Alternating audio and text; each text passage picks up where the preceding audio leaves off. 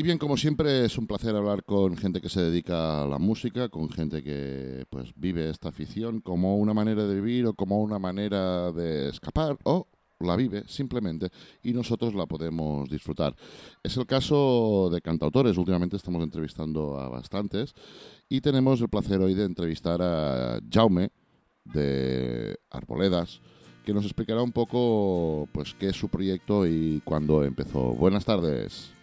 Hola, muy buenas tardes, Ricardo. Un placer estar aquí con todos vosotros, con todas vosotras y poderte saludar. Bien, ha sido un poquito difícil contactar, pero al final hemos podido contactar. La primera pregunta es, em, ¿qué es Arboledas? Nos gusta siempre un auto definido. Bueno, Arboledas eh, tiene muchas muchas acepciones dentro de lo que es el proyecto musical, pero en primer lugar es, es un proyecto musical, es un que poco a poco ha ido ha ido creciendo, es un proyecto musical que se caracteriza sobre todo por sumar, es un proyecto musical que lo que pretende es ir acogiendo a gente, a músicos, cantantes eh, y distintas personas que quieran pues colaborar en las distintas canciones que vamos ir banando.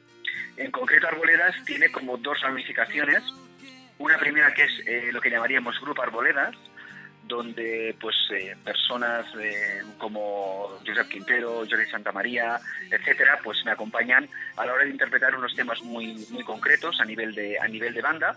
Y después está la segunda ramificación que es Jaume Arboledas, donde tengo la gran suerte de contar con mi mujer, Monse Claper, que vamos interpretando unos temas de este último EP que hemos, que hemos lanzado al mercado, titulado La Bucati y el Diabla, eh, que se caracteriza por ser completamente distinto a lo de la banda. Lo de la banda es mucho más animado, es mucho más, es mucho más alegre, mucho más esperanzador, mientras que el proyecto que trazamos con Monse es un poco más pesimista. Pero el pesimismo, ¿a qué se debe? ¿Se debe a, a la situación actual en la que vivimos o es un pesimismo más de interior del ser humano? Bueno, básicamente podríamos, eh, podríamos decir dos cosas ante esta pregunta, ¿no? Y te voy a ser muy sincero. En primer lugar, en el momento en que junto con Monse nos lanzamos a hacer un proyecto individual, eh, separándonos, entre comillas, de la banda, que no nos separamos, pero separándonos, y en mi caso, eh, para seguir este proyecto paralelo, eh, nos interesaba hacer una cosa completamente distinta. Entonces, si la banda se caracteriza por esa alegría, por esa esperanza, interesa tratar otro aspecto completamente distinto para diferenciar el proyecto individual del proyecto grupal. ¿De acuerdo? Y en segundo lugar, porque también, eh, de alguna forma, se intenta ah, manifestar eh, que el ser humano tiene este claroscuro, que en determinados momentos eh, pues se, viste de alegría, se viste de, como iba diciendo, de esperanza, de optimismo, pero también es propio de la naturaleza humana vestirse con ese pesimismo, vestirse con angustia, vestirse con melancolía, ¿no? Y la idea es, de alguna manera, con estos dos proyectos, reflejar lo que es el ser humano, en definitiva. ¿Es difícil llevar esta dicotomía musical, estos dos universos de la alegría y la tristeza? ¿O simplemente por el hecho de que ya el ser humano es bipolar en este aspecto es fácil? Yo entiendo que es fácil porque eh, todo esto está muy arraigado en nuestra naturaleza humana. Eh, nosotros eh, hay gente que será más estable, gente menos estable emocionalmente o racionalmente, pero podemos pasar de un estado a otro en cuestión de segundos, ¿no? Yo recuerdo, por ejemplo, una cuestión personal. El otro, día, el otro día venía muy contento a casa porque el trabajo me había ido perfecto y, llego y me encuentro con una notificación de denuncia por una multa de tráfico, ¿no? Y eso picado y dices, jolín, ¿no? Y, pasas de un estado a otro de manera continua, ¿no? Es, es algo propiamente arraigado en el ser humano y, y es así. Por lo tanto, que no, no es fácil, perdón, es fácil, entre comillas, poder, poder en el escenario eh, vestirte de una cosa o vestirte de otra, ¿no? A veces estos sentimientos en los músicos son están más a flor de piel, ¿no? Es decir, el músico suele tener suele ser una persona que siempre se ha catalogado socialmente como más sensible, como una persona creativa y los estados creativos varían en función de los elementos que nos rodean, ¿no? Claro, Dime, dime, Ricardo. No, no, era una pequeña reflexión. Eh, entonces, eh, queríamos entrar, entraremos un poquito más en, la fase de, este pesimismo interior. Presentáis un EP, como bien has dicho, que se llama El Advocat y el Diable, El Abogado y el Diablo, donde colaboras con tu mujer. Eh, esta manera de trabajar, eh, a veces hay gente que no prefiere no trabajar con su pareja, eh, este no es tu caso. Eh, ¿Cómo es el proceso de composición? Bueno, es un proceso muy casero, ¿no? Tenemos la gran suerte y la gran ventaja de que mm, pues vivimos, eh, gracias a Dios, juntos, lógicamente. Y como tú muy bien apuntabas antes, ¿no? Eh, el, el, músico, el compositor, eh, tiene un momento de inspiración, la musa baja del cielo y se persona en el salón de casa, o se persona en la cocina, o se persona en la habitación, y es entonces cuando te impulsa a coger la guitarra y empezar a traducir una idea en una letra y en una melodía. Y es entonces pues cuando tienes la suerte de tener a tu esposa, a tu mujer a tu lado, y es cuando le dices, oye, tengo esa idea en la cabeza, mira, son esos acordes, es esa melodía, ¿qué te parece? Ah, pues me parece genial, ah, pues no me gusta, ah, pues aquí puedo meter la voz, ¿no? Entonces esto un poco sería la metodología casera y familiar a la hora de componer estas canciones, ¿no? Y luego se tiene que plasmar en un estudio de grabación o se tiene que plasmar en un proceso de grabación y masterización. ¿Cómo lo habéis hecho? Es decir, vosotros la metodología eh, ya la has explicado un poco y después supongo que pasáis a pues, un estudio de grabación, a trabajar también con alguien que os mueva, etcétera, etcétera. Bueno, nosotros hemos tenido la gran suerte eh, de contar eh, a nivel de estudio de grabación con Papeta Records, que es un estudio que se encuentra en, en, Camprodón y que el timón de este estudio lo lleva otro músico, otro cantautor, genial persona que es, que es Sesc. Entonces nos pusimos en manos de Sesc y él nos fue orientando a la hora de, de, de materializar pues, los distintos instrumentos, las voces que íbamos a, a poner en la, en la, en la canción subimos a, a Camprodón, estuvimos hablando con SES como te comentaba, y allí ejecutamos pues las cuatro canciones que, que componen el EP. Hay que tener muy claro que cuando se va a estudio eh, bueno, me imagino que ya todo el mundo tiene claro, ¿eh? por si acaso, que a estudio no se va a ensayar, sino que a estudio se va a ejecutar, de tal suerte que las canciones, el tempo, el ritmo, la melodía, la letra, todo lo tienes que llevar apamado. Es como un examen. O sea, entrar en un estudio es como un examen y lo tienes que hacer a la primera, porque si no, lógicamente, luego el tiempo se te echa encima, los nervios y, y luego no puede salir nada bueno y junto con SES, junto con Papeta Records, pues también la gran suerte de estar bajo el amparo de, de una discográfica que es Quimera Records, gracias a, a Jaume Guardia, que nos ha facilitado muchísimo el trabajo y que hemos tenido una muy buena, una muy buena distribución del, del disco. Y por otro lado, agradecer a, a, a Marina de la música más las esferas, a Xavi, por la difusión y por la ayuda y por el impulso que nos están haciendo, ¿no? junto con otros músicos, otras, otras artistas, pero de estos que formamos este grupo de música emergente nos están ayudando también un montón. Hablas de ir a Papeta Records, de Camprodón. Eh, ¿Ejerce un papel importante quizás la persona que te grabe, puesto que puede realizar unas tareas de producción o dar un enfoque en ese momento o previo quizás con, un, con un estudio de lo que habéis hecho? Es decir, mm, el papel, o sea, vosotros parís unas canciones, eh, decidís eh, a partir de la inspiración, como bien has dicho, eh, las grabáis, las ensayáis, las hacéis como una preproducción y después cuando vais al estudio, ¿ha influenciado el amigo que os ha grabado y que os ha producido el disco en quizá darle un enfoque hacia una banda o hacia el otro? Bueno, nosotros en el fondo, el fondo lo teníamos muy claro. El fondo, la esencia lo teníamos muy claro. El pesimismo, canciones desnudas, donde completamente, donde, donde apenas hubiesen instrumentos.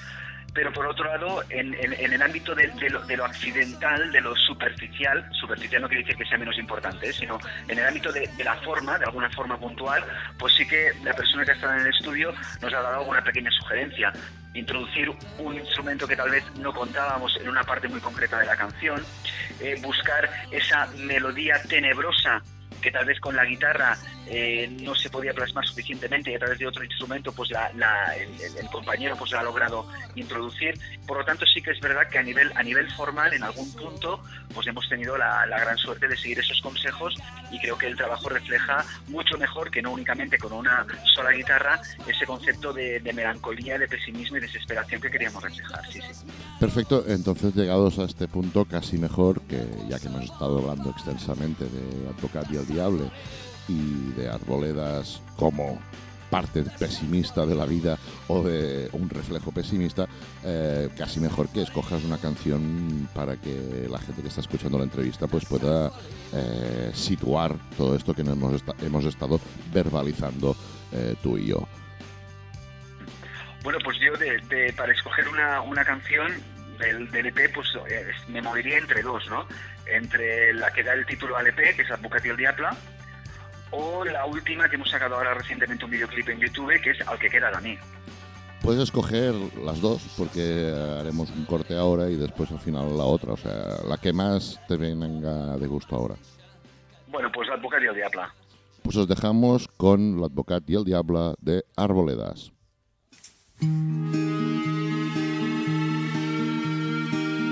Al final de la ciutat al capdamunt d'un turó.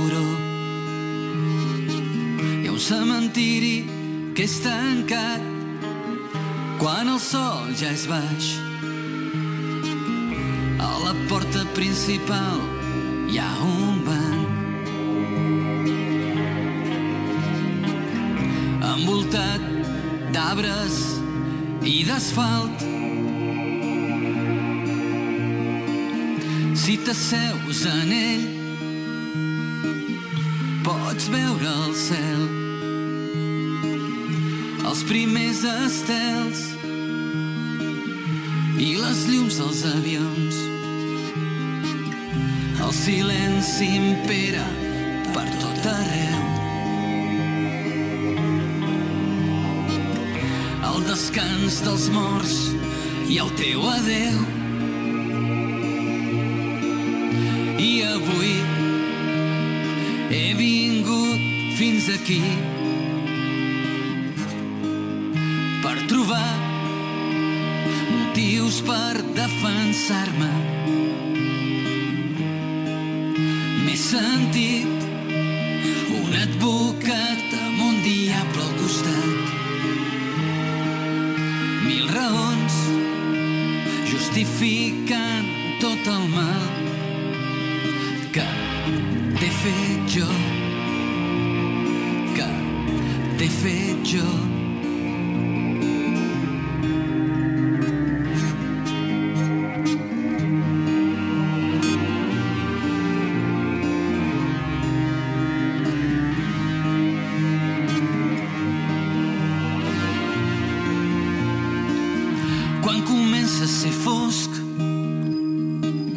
Sento la tremolor. Els meus ulls vençuts i el meu cor traïdor. Estic segur, no tinc redempció. Ja t'he perdut, ja no val el perdó.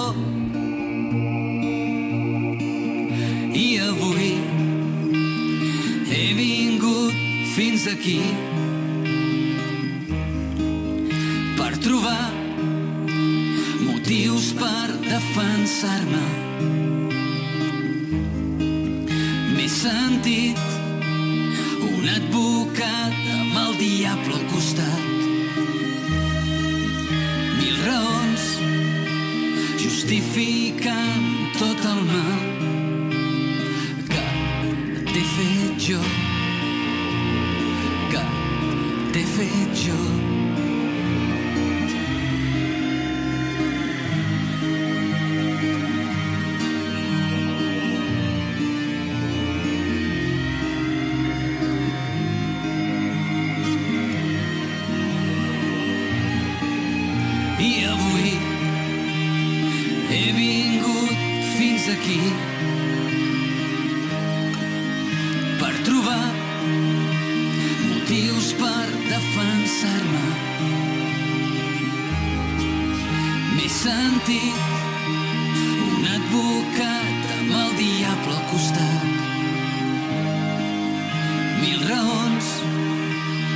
Justifiquen tot el mal que t'he fet jo,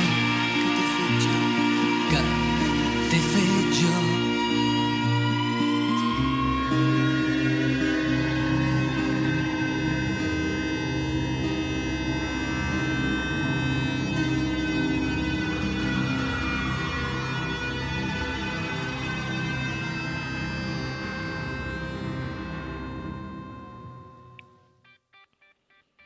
Y bien, después de escuchar el tema que da nombre al EP, estamos hablando con Jaume. Jaume junto a Monse tienen una visión distinta a la que pueden tener con el grupo homónimo, con el mismo nombre. Y estamos charlando de pues cómo es un poco el proceso de creación, el, proceso de grabación y después un proceso de postproducción y también de representación. Todo este EP ha sido un fruto de un trabajo y ahora toca pues presentarlo en directo. Eh, ¿Qué acogida está teniendo este EP? Eh, perdón, perdón, Ricardo, ¿me puedes volver a repetir la pregunta si es amable? ¿Qué acogida está teniendo este EP ahora, el, la Torre vale. Diable? Vale, bien, bien. El, a nivel de a nivel de, de, presentación, pues la verdad es que desde, desde que se lanzó al mercado desde septiembre hemos tenido la gran suerte de movernos por, por varios escenarios, por varios locales donde lo hemos podido lo hemos podido presentar y la verdad es que la reacción del público, la reacción de, de la crítica ha sido ha sido eh, bastante positiva. Nosotros salíamos al mercado con la clara intención de que, de que no era un EP para nada comercial, sino que era un EP para ser escuchado por, entiendo yo, por pocas personas, eh, para ser escuchado en la intimidad, eh, mientras uno se toma un café o se bebe un cubata y fuma un cigarro y se toma en el sofá en la cama y quiere pensar en, en, en, sus cosas. Pero la verdad es que las personas que lo han escuchado eh, dicen que las canciones pues le, les ha llegado, les, les, les, ha tocado, en alguna ocasión pues se han sentido muy identificadas y por lo tanto entendemos que la crítica ha sido, ha sido positiva. Incluso en algún caso nos, ha, nos han llegado a decir, nos han fíjate, nos han llegado a decir que este Eh, paradójicamente, es como un, un, soplo de aire fresco en un panorama musical donde está ocurriendo todo lo contrario, es decir, donde parece que eh, toda la música tira hacia el optimismo, hacia el fervor de la vida, hacia la alegría, hacia, hacia los aspectos más optimistas, que de repente aparezca un EP donde nos vayamos por un lado completamente distinto, pues paradójicamente, como te decía, nos han llegado a decir que es un soplo de aire fresco. Bueno, entendemos que ha sido un buen trabajo y que gracias a Dios pues la, la, la crítica ha sido, ha sido por lo general positiva, sí. ¿Ves? Te cojo un poco el guante de lo que estabas comentando ahora. Mm, recojo las opiniones.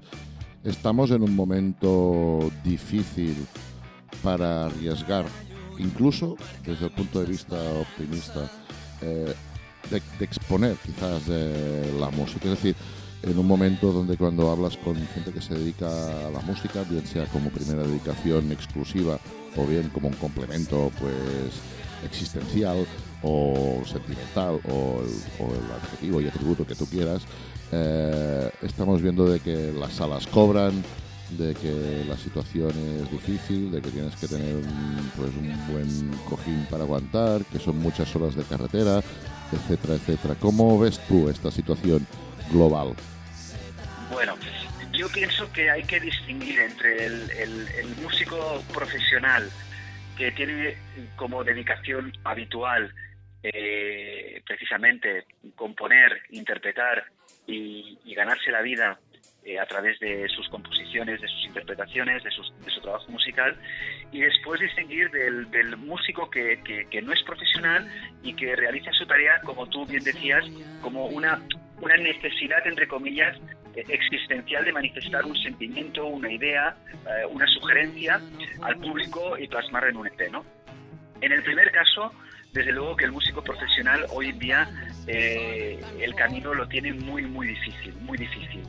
Eh, la gente no está acostumbrada, en primer lugar, a acudir a los conciertos y escuchar música en directo, a no ser que eh, ese músico profesional sea alguien consagrado.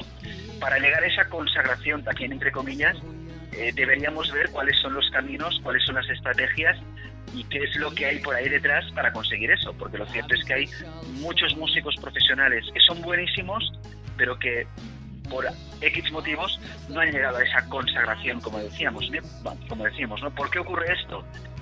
Como decía en otro lugar, no quiero entrar en teorías de la conspiración, porque lógicamente hay que, para hablar sobre eso hay que hablar con pruebas contundentes, pero no sé, puede haber una sospecha, puede haber un indicio, y, y ahí lo dejo, ¿no? Más fácil tal vez lo tiene el músico que no es profesional y que manifiesta en sus trabajos musicales una inquietud, ¿no? Pero que su modus vivendi depende de, de otra, de, de otras vías. En ese sentido, afronta toda la crisis del panorama musical, como te decía, la gente no va a los conciertos, por lo tanto hay poco público, la gente tampoco tiene la intención de pagar por ver música en directo, las salas, pues como decías, eh, cobran o muchas de ellas no están suficientemente habilitadas para, para, tocar, lo que significa que ese músico además tiene que, tiene que alquilar el, o comprarse todos los medios para poder actuar bien es verdad que lo tiene más fácil. El músico no profesional lo tiene más fácil porque, claro, puede dedicar parte de sus rendimientos económicos a sufragar esa inquietud, ¿no? Y por lo tanto, si no le sale bien o, no tiene el éxito que tal vez podría esperar, bueno, pues no, no pasa nada, ¿no? Su, vida continua. un poquito yo creo que ese es el panorama, hablando con mucha sinceridad, ¿eh? Con mucha sinceridad. Es, eh, entrevistando a la gente, que es cuando, a la gente que se dedica a esto, que es cuando realmente le tomas el pulso pues al Estado, ¿no? Y tenemos la suerte de hablar desde cantautores a grupos que están sonando quizás en emisoras que empiezan a despuntar en emisoras comerciales, aunque la etiqueta que llevan es alternativo porque realmente el camino es alternativo, porque han empezado desde cero.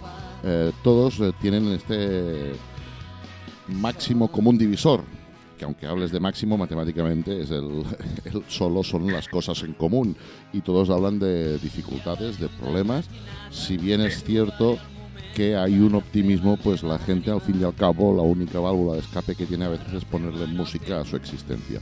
Y por eso hemos hablado con este interesante grupo que es, más que grupo, es un cantautor junto a su, mujer Monse.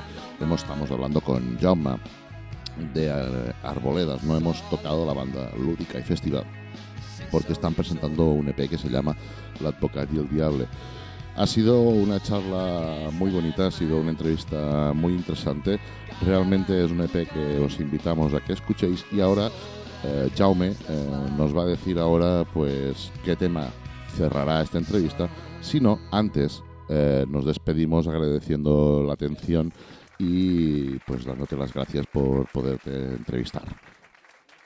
Bueno, pues eh, muchísimas gracias, Ricard. Para, para, para un servidor también ha sido un placer conocerte y haber estado aquí en tu, en tu programa de radio. Y nada, escogería pues el, el, tema de El que queda de mí, que precisamente, si me permites, anunciar, comentar que tenemos ya un videoclip de este tema colgado en, en YouTube. De la época del diablo también, tenemos otro, pero bueno, este es el, es el más reciente. Entonces, si te parece bien, Ricard, al que queda de mí. Pues no dejéis de seguirlos, no dejéis de degustar música, no dejéis de sintonizar con propuestas que son distintas. Este es el motivo de nuestra radio y este es el motivo de Arboledas. Os dejamos con el que queda de mí. Muchas gracias, Jaume. Muchas gracias, Jaume. Muchísimas gracias, Ricardo. Fuerte abrazo a todo el mundo. Gracias.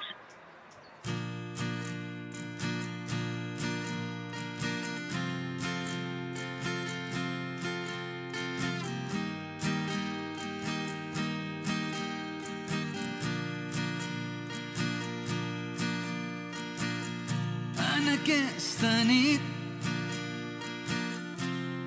nit d'estiu on tot ara és tranquil. On la soledat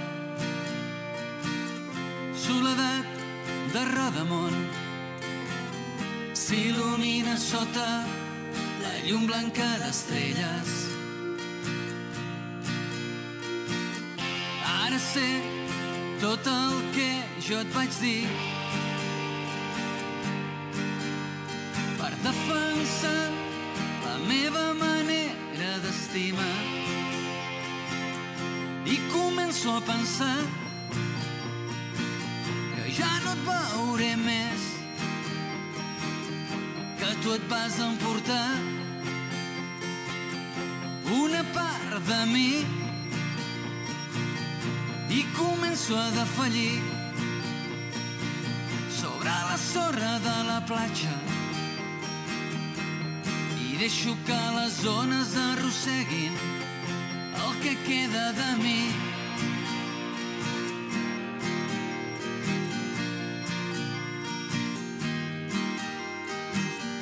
I si en aquest cop,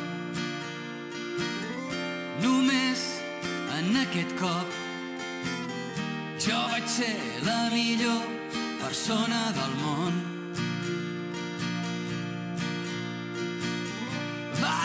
per tu, només per tu. I pel sol naixent en els teus ulls. Ara sé tot el que jo et vaig dir